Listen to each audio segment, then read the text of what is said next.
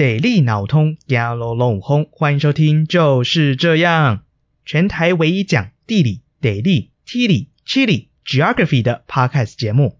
我们每两周分享一则生活中有趣的地理大小事。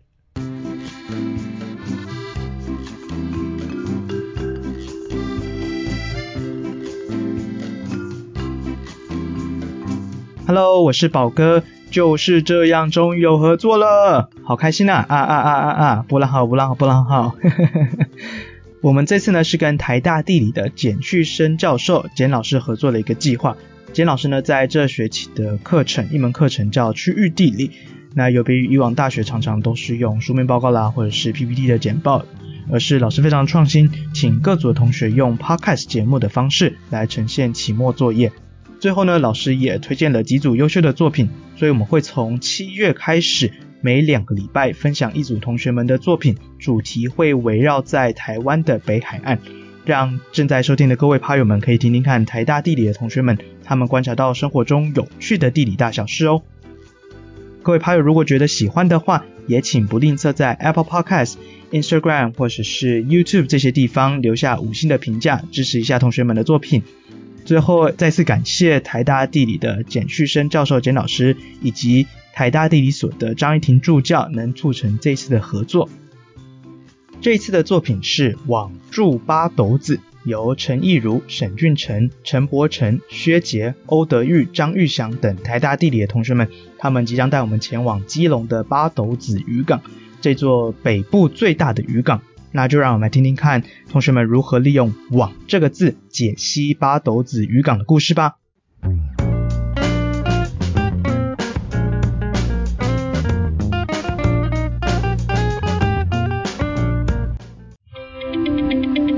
Hello，大家好，欢迎收听地理二三四，用十五分钟的时间来聊聊地理人看见的二三事。我是薛杰，我是玉祥。今天的主题是网住八斗子，我们要来聊聊渔网和八斗子的故事。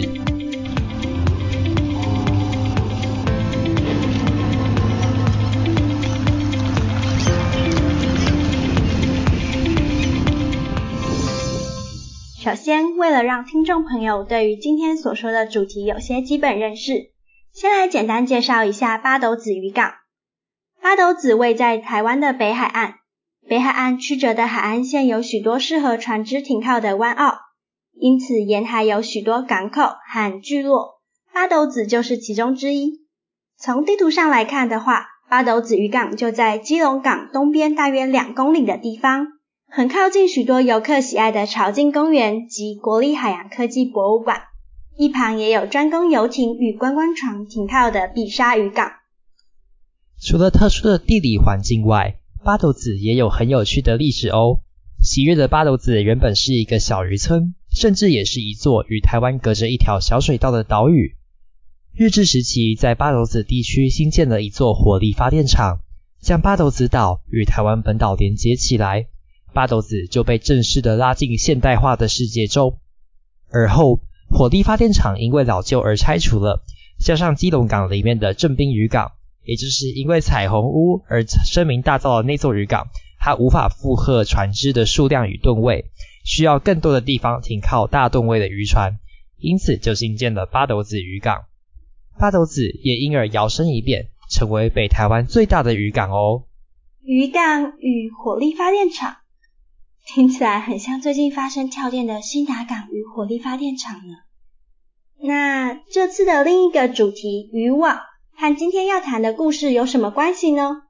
八斗子因为是个渔村，也有一座渔港，本身就与渔网有很密切的关系。八斗子最有名的就是粉记网渔业啦，这就有很多很多故事可以讲了。那我想要先问问你，要不要用网来造几个词？嗯，我想想哦，网子，嗯，网路，还网球。那要不要想点成语呢？网，天罗地网，还有法网恢恢，嗯啊，还有一网打尽，漏网之鱼。看来这就跟今天的主题很相关了吧？其实我们的生活中还有更多的网，像是许多运动都有球网啊，还有还有，在厨房做甜点也常常用到筛网。哎，薛姐，那你觉得前面想出这么多的例子中，那些网有什么功能呢？嗯，我有想到，像是羽球、网球拍的网，它们都是在空气中接住球这个物体。还有蜘蛛网也是啊，它的用途呢也是拦截空气中的目标。这部分跟渔网也很像啊，空气可说是一种流体嘛，只是在渔网的例子中，流体换成了水而已。一样是想要接住鱼这个目标，但有时候网留下来的东西不一定是我们想要的。像冷气机里的滤网是为了要过滤掉空气中的灰尘，那饮水机的滤网则是为了过滤掉水中的杂质。这些网留下来的东西我们就不太在乎，反而我们的目标是那些穿过网、那些比较单纯、比较洁净的东西。的确。还有的时候啊，网的存在是为了要让网的使用者隔绝掉危险。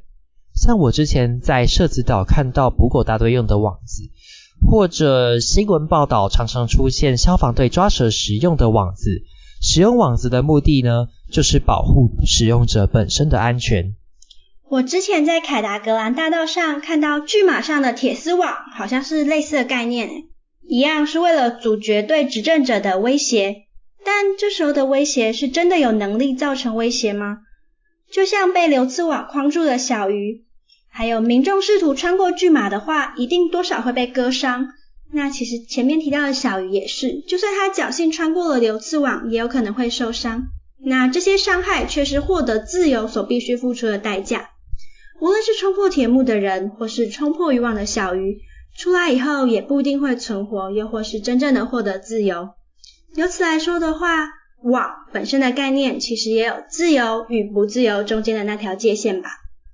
哎呦，不要这么沉重啦。不过我发现了，我们讲了那么多网的功能，但好像脱离不了留下与离开这两个相反的二元概念呢。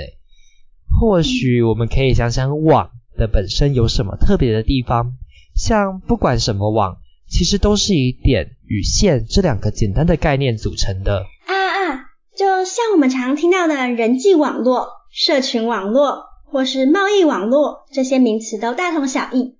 网络这个东西本身就是以节点 node 与线段 edge 组成，而且通常特性相似的节点会聚集在一起。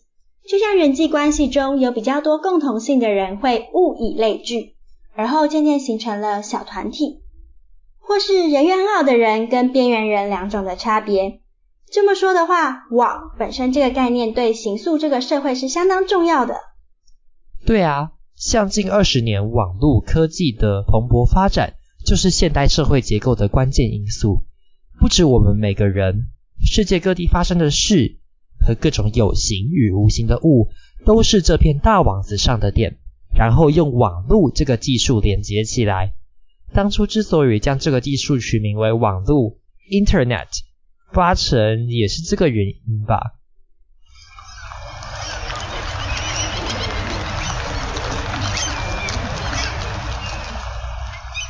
嗯，那我们想了这么多各式各样的网，那陆地上的网跟海里面的有什么不一样啊？陆地上的网对人来说应该不是必需品吧？但如果说到海上的网，就是海边的人赖以为生的工具。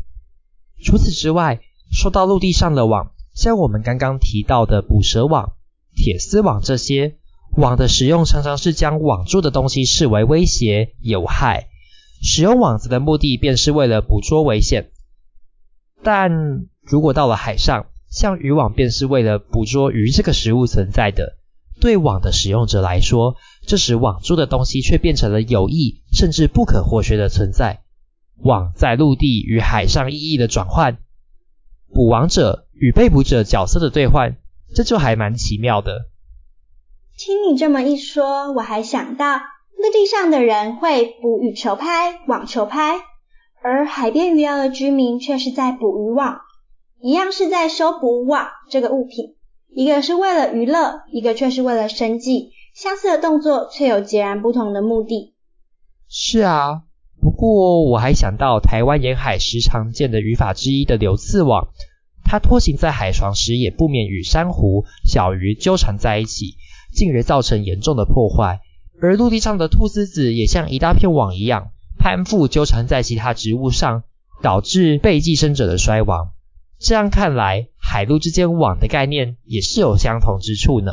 对耶，流刺网对小鱼、珊瑚的纠缠，在拖回岸上后，更与社会角色、产业分工继续进行纠缠。借由网这个概念，陆地、海洋、社会等概念相互纠缠而互相影响。在这片网上的每个角色都没办法轻易的脱离关系呢。嗯，既然你都说到渔网了，那我就来考考你啦。你知道八斗子有什么很特别的网吗？当然喽，我可是去过八斗子区域探索馆的。别以为这个可以难得倒我。你想说的应该是当地渔民发展出来的焚寄网吧？焚寄网是一种依靠灯光、利用鱼的趋光性而生的一种渔网。每次用焚寄网的时候呢，都需要三艘的舢板船一起在晚上出海协力作业。开在最前头的是火船，负责用火光或灯光吸引趋光的鱼类；而在比较后头的两艘船呢，则合力下网收网，将被吸引来的鱼群全数的收入网内。完全正确。说到这里啊，我也来补充个小故事喽。清朝时期开始有大量的移民来台开垦。大多数以农垦为主，其实以捕鱼为正业的人非常之稀少。而八斗子当地呢，却有许多沿用中国古老捕鱼方法的专业渔民。他们用简单的网子和手划小船，在沿海近岸处捕鱼。不过渔获量非常有限，直到从中国福建传入的焚寄网技术，才使当地的渔获量获得改善。这个技术一直不断的流传改良。早期使用的灯光式火把。操作渔网的船也是需要人力划桨的小船，后来则发展出灯泡、铁壳渔船操作的现代版焚寄网，更被改良成新一代的渔网，也就是只需要一艘渔船的棒寿网喽。听起来渔网真的跟当地息息相关，而且是个很重要的生产工具诶。这样他们有什么特别照顾渔网的方式吗？当然喽。出海前后，当地的女人都会细心的整理跟修补渔网，然后还会……为什么是女人啊？嗯，这是因为在传统的八斗子渔业中，渔船被视为只有男生能够踏足的地方，女性上船会为渔船带来厄运，因此就由男性负责出海撒网捕鱼，而女性呢，在渔村社会中大多从事比较辅助性的工作，像是在岸边晒网。捕网，或者从事些较不被重视的琐事。哇，没想到从渔网至于八斗子的关系，可以看出八斗子渔港与居民的时代变迁、在地知识与性别的力量。男人与渔船乘风破浪，勇往直前，而因此呈现出一种阳刚的特质。反观女性，只能从事辅助性的角色，成了我们在渔港漫步时常常看到却又不经意忽略的一群人。是啊，渔网作为一个性别研究中的技术物，在海上是男性捕鱼为生、建立男性形象的工具；而回到港口，渔网又转为一种需要女性协助修补、维持的东西。这背后其实都暗示着成功的男人背后必有一个女人，这样子的父权思维。就像许多父权社会的观念，认为男性带来的是经济价值，而女性只能扮演支持者的角色喽。是的，不过如果没有女性在岸上为出海捕鱼的男人缝补破网，想必一定会有很多鱼从渔网的破洞中逃跑吧。我们在关注渔网在渔船上与捕鱼人家的关系时，一定更不能忽略那些背后默默努力维持渔网完整，让渔网能够继续捕鱼的女性。我们得纳入他们在日常生活中的维持和修补工作。这才是看待渔网时真正重要的一个面向。嗯，从渔网中看见了性别分工的影子。其实，在八斗子渔港中，女性与渔网的关系也是很密切而且很重要的。另外，从八斗子的渔网中，也能够看见渔港变迁和现代化的影子哦。真的吗？我猜应该跟之前说的八斗子建港有关吧？没错没错，新建了港口之后啊，港口的所有设施，像是堤防、码头跟加油站，都变成是水泥化的设施了，破坏了附近原本很丰富的海洋生态资源，使传统使用的焚济网渔船渔获量大量减少，失去赖以为生的收入。水泥化的港口使得许多八斗子渔民传统上使用的焚济渔网、小渔船或舢板舟需要更换，也迫使渔民需要到更远的地方去捕鱼。捕捞所管为主的棒受网渔船因此成为主流。有钱的船东争相投资建造更大型、灯火更明亮、冷冻设备更厉害的渔船，才能到更远、渔人还未枯竭的海域捕鱼。传统的焚济网渔业则渐渐开始凋零。到了这个时候啊，八斗子兴盛的渔业活动就开始慢慢走下坡了。渔业枯竭以后，那些原本在附近海域捕鱼的小渔民怎么办呢？失去生计之后，他们只好离开八斗子到外地去找工作了。八斗子建港之后啊，为了因应更具有现代性、经济性的渔业，八斗子渔民从事的渔业历经了好一番更新。从焚济网渔业变成现今常见的棒受网渔业，在这个过程中，有些渔民是输家，而有些渔民跟船东则是赢家。八斗子更开始面临人口流流失的压力以及没落的命运。渔网的变化，正好可以反映出八斗子渔港兴建之后的种种变化。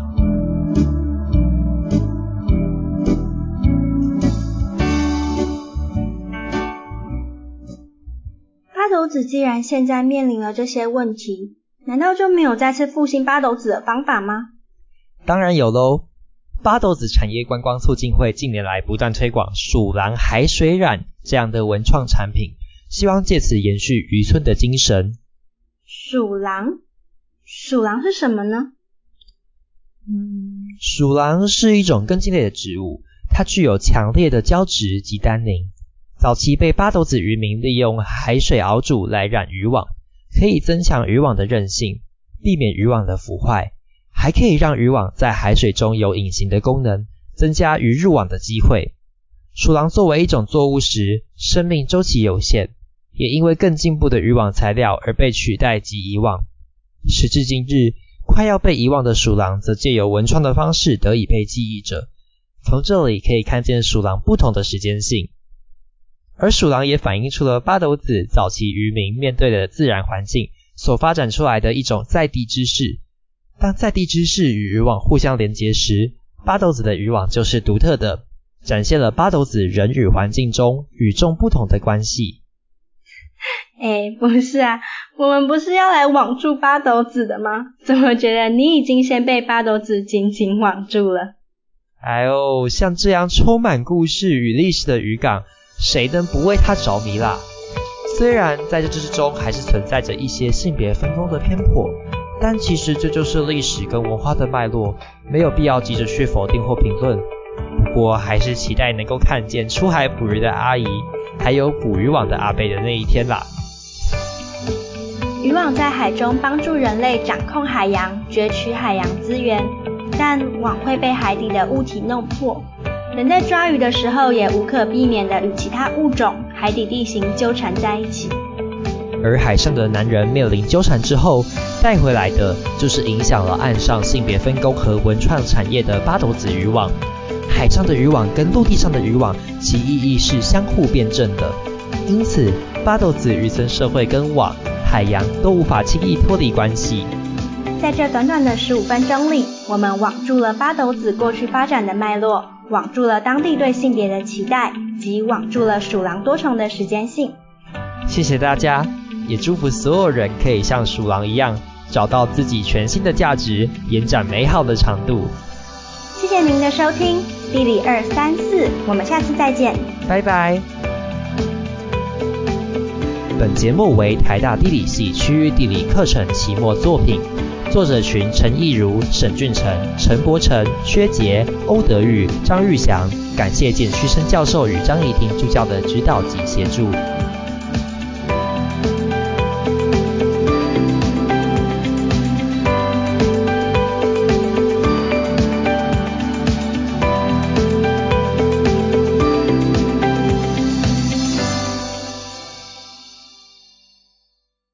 各位趴友，欢迎点下方的链接到我们的 Medium 部落格，看更多的图文说明。另外，也欢迎追踪订阅我们的 Instagram，就是这样 Official，和我们分享你观察到生活中的地理大小事。如果是使用 iPhone 的趴友们，请一定要五星推爆，点满五颗星评价，拜托拜托。就是这样，我们下次再见喽，拜拜。